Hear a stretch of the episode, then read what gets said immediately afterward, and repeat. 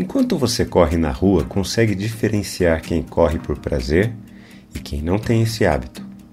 Uma das principais evidências tem a ver com a imagem que as pessoas apresentam quando correm.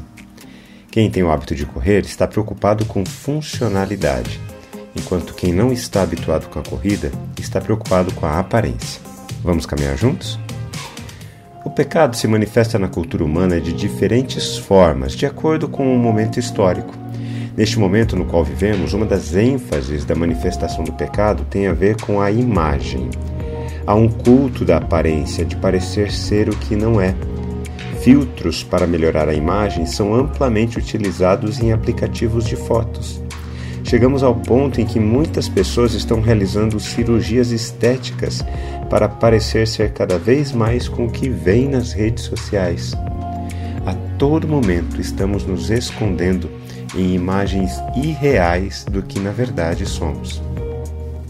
O texto de hoje nos diz assim: E enviaram a Jesus alguns dos fariseus e dos herodianos, para que o apanhassem em alguma palavra.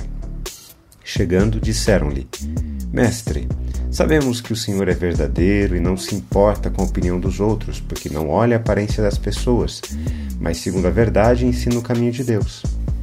É lícito pagar imposto a César ou não? Devemos ou não devemos pagar?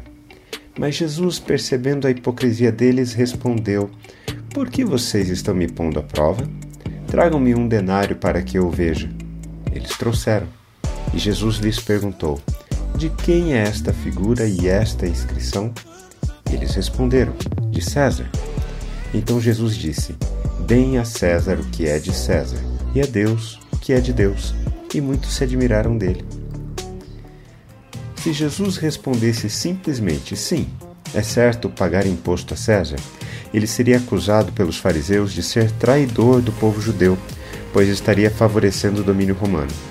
Por outro lado, se ele dissesse não, não devemos pagar imposto a César, ele seria acusado pelos herodianos de incentivar uma rebelião contra o domínio romano, podendo inclusive ser preso por essa razão. Qualquer resposta que Jesus desse o incriminaria automaticamente. Para os fariseus, era a jogada perfeita que deixaria Jesus sem saída. O termo usado por eles na expressão pagar imposto é a palavra grega kensos, que significa um imposto pessoal. Ele era pago com moedas romanas, em especial o denário.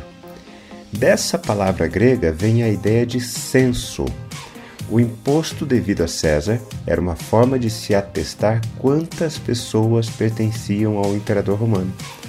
Se a imagem no denário era a imagem do imperador, a imagem que está no ser humano é a imagem de Deus.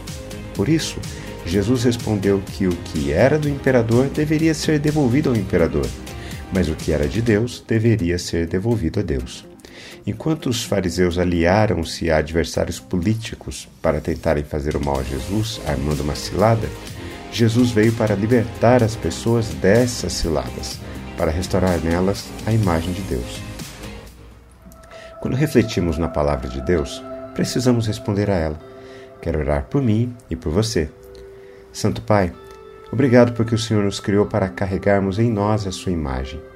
Em um mundo cada vez mais distante do Senhor, queremos refletir a Sua imagem para que as pessoas conheçam o Senhor e sejam restauradas para carregar a Sua imagem nelas também. Que as nossas vidas sejam vividas para a Sua glória em todos os momentos da nossa existência. Em nome de Jesus. Amém. Um forte abraço a você, meu irmão e minha irmã. Nos falamos em nosso próximo encontro, está bem? Até lá!